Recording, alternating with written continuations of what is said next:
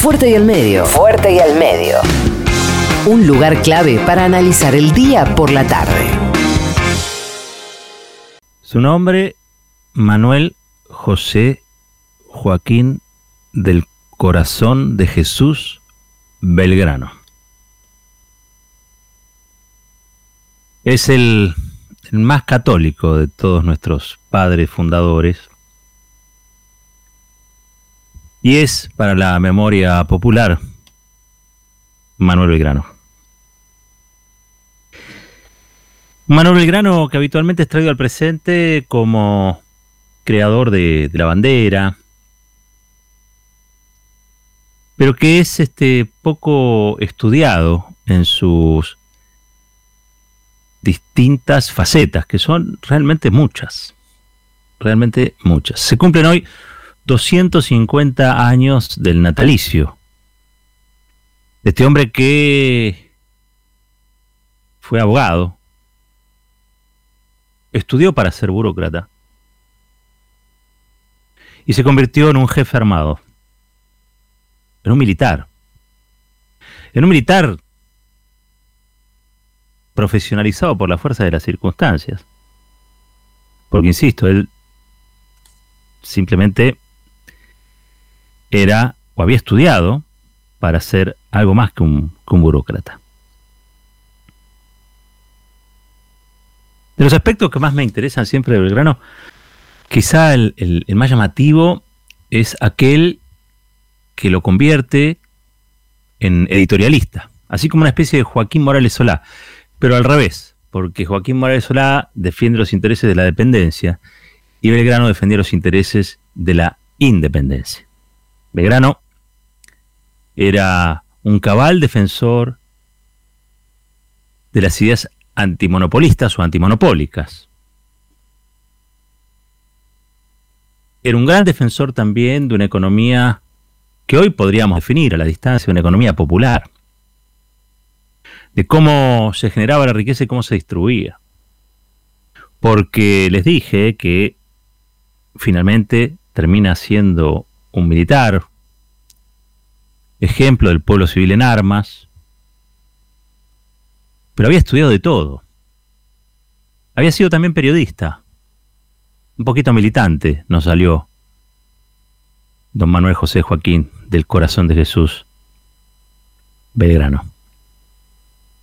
Hay una disputa, este, siempre, uh, sobre quién es el padre de la patria, ¿no? Si es este San Martín, si es Belgrano, si es Belgrano, si es San Martín. Esa disputa no está saldada, obviamente. Pero mm, es como, como una patria que tiene dos padres y a la que le cuesta encontrar a su madre, ¿no? Su madre, y esto lo dijo ya en su momento don Juan Manuel de Rosas, pero también ya hay historiadores que comenzaron a rescatar las figuras, es Remedio del Valle, ¿no? La capitana. Peleó junto a Belgrano. Los soldados de esa, de esa guerra popular por la independencia la llamaban la madre de la patria. Negra, pobre, perdió todo en esa guerra. Terminó vendiendo pastelitos en la recoba de la Plaza de Mayo. Cuando la vieron, harapienta, pidiendo, rogando por algún mendrugo de pan, alguien la reconoció y dijo, pero si es la madre de la patria, es Remedios, estuvo combatiendo para librarnos del yugo español. Y le dieron una pensión, se firmó una pensión, una pensión del Estado para sostenerla. María Remedios del Valle nunca recibió la pensión, porque el trámite duró demasiado tiempo. Fue rescatada por, por Rosas, que entiendo que la, la ayudó a sobrevivir. Hay un libro que está por salir de ella, ¿eh? de Marcelo Daniel Brión. Este, se lo recomiendo mucho. Hace poquito Cinto Taviano también, la pueden buscar en la web. Ha escrito una, una biografía de María Remedios del Valle la madre de la patria. Pero decíamos, tenemos dos padres, ¿no? Dos padres. San Martín, Belgrano, Belgrano, San Martín. Cada uno elige al que más le llama la atención, al que más le gusta, al que más quiere. Ahora, yo voy a rescatar a Belgrano en un punto. Porque Belgrano es alguien que se adiestró, se entrenó, se preparó para hacer la guerra. Era un militar profesional. San Martín era un militar profesional, perdón. San Martín es un hombre que quiere ser general, que quiere tener tropas a su cargo, que hace la carrera militar. Pero Belgrano, Belgrano no. Belgrano era un pensador.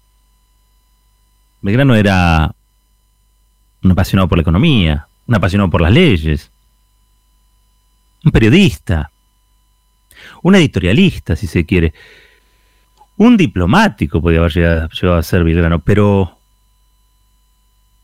pero convertirse en militar, estar al frente de un ejército popular, liberando a un territorio, pensando una, una nación con su sable. Me gusta esa idea de un hombre común, puesto ante una situación extraordinaria, que lo convierte en alguien extraordinario. Porque un prócer, y en este caso un padre de la patria, un padre fundador, es una persona extraordinaria. No hay, por así decirlo, belgranos de todos los días. Hay un Belgrano, hay un San Martín, hay un Moreno. Pero son gente común puesto a hacer algo extraordinario y eso las transforma en personas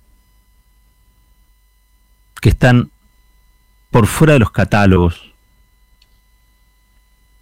por fuera de lo cotidiano. Le decía, se cumple 250 años del natalicio de, Manuel Grano y nos agarran, como ustedes saben, en un momento complicado. Nos agarran en medio de una pandemia.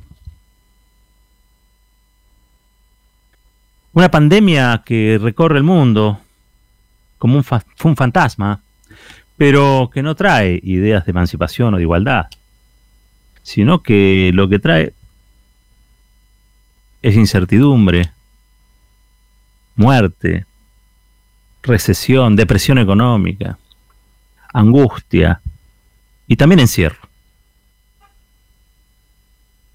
La Argentina ya vive más de 70 días de confinamiento o de aislamiento social preventivo y obligatorio o, como se dice habitualmente, cuarentena.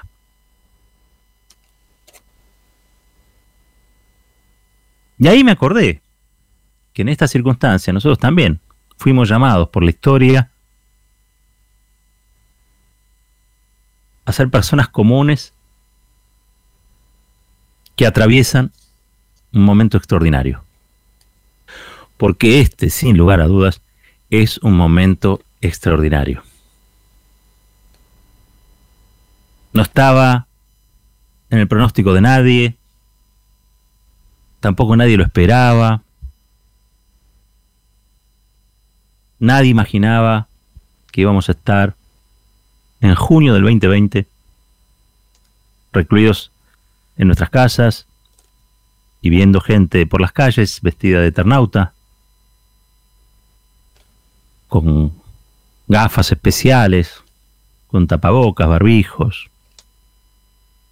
Nadie, absolutamente nadie pensaba que esto podía suceder. Es decir, estamos ante un momento extraordinario. Y, como le decíamos, me parece que es un momento extraordinario y donde nosotros, personas comunes, personas del montón,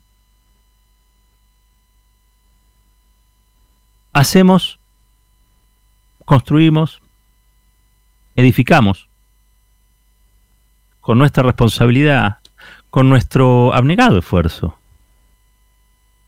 soportando como podemos este confinamiento, un aporte a un futuro distinto también.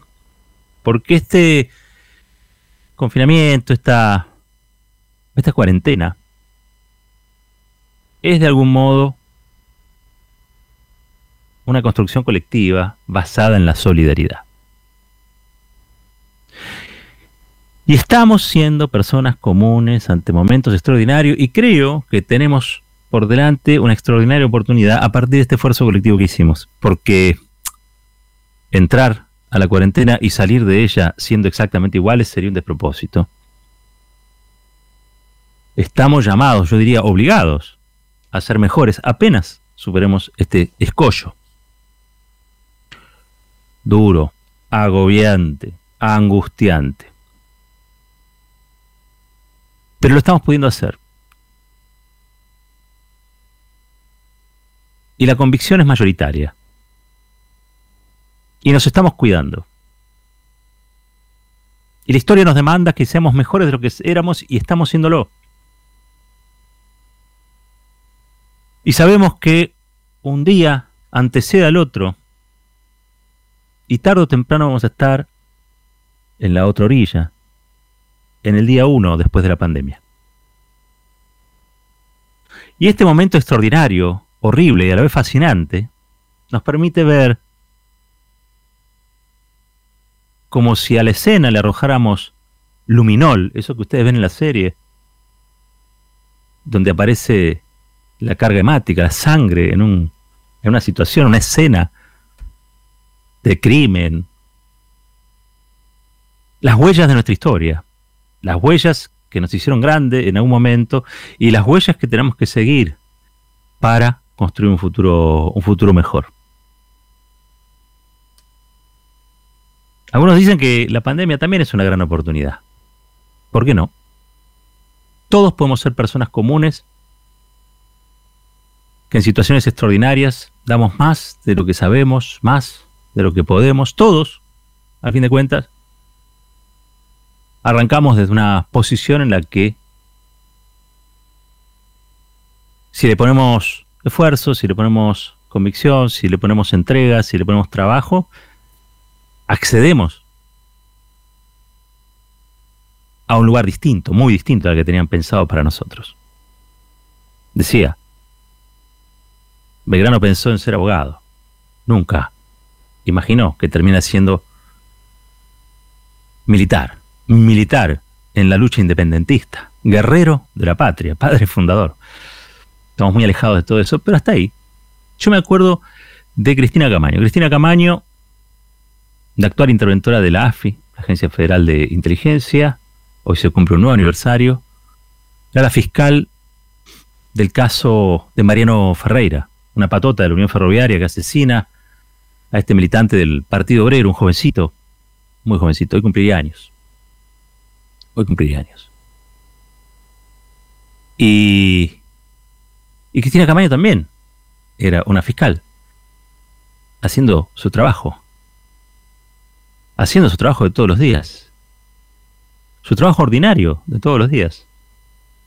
Y de golpe, de súbito, le surge la posibilidad de investigar un crimen político y lo hizo con una entrega lo hizo de una manera excepcional.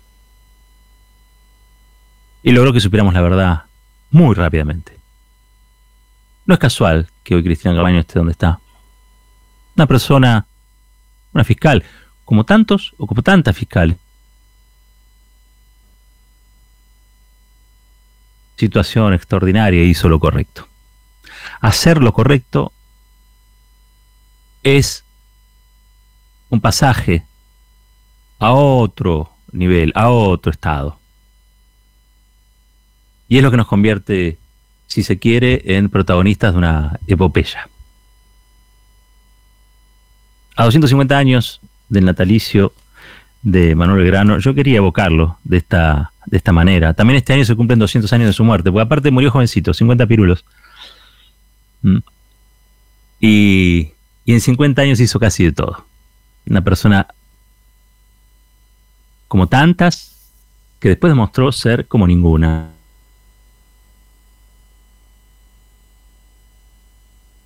Podemos hacer de lo que estamos llamados a hacer si es que escuchamos el grito de la historia. Y ese grito de la historia surge, a veces de la nada, a veces de imprevisto. Hoy, siéntanse, sintámonos, todos, un poco también héroes de una gesta anónima pero colectiva. Ya llevamos un montón de días resistiendo la letalidad, la mortalidad de un virus criminal que azota el mundo. Y lo estamos haciendo muy bien. Estamos haciendo algo que hace mucho no hacíamos juntos. Y es cuidarnos. Cuidarse uno, cuidar al otro. Así también se construye patria. ¿eh? Así también se construye patria. Se vienen nuevos debates en el día 1 de la pospandemia. Cuando lleguemos a la, otra orilla va a haber construir, evidentemente, un país más justo, un país más solidario. Pero creo que este tiempo nos ha servido para asentar y valorar aquello que realmente vale la pena y los sacrificios que merecen y aquello que no. Si para algo sirvió este tiempo, es para saber que en las situaciones extraordinarias, los hombres y las mujeres comunes como nosotros, también podemos hacer historia. Esto es Fuerte y al Medio. La reflexión tiene su tiempo. Fuerte y al Medio. Con Roberto Caballero.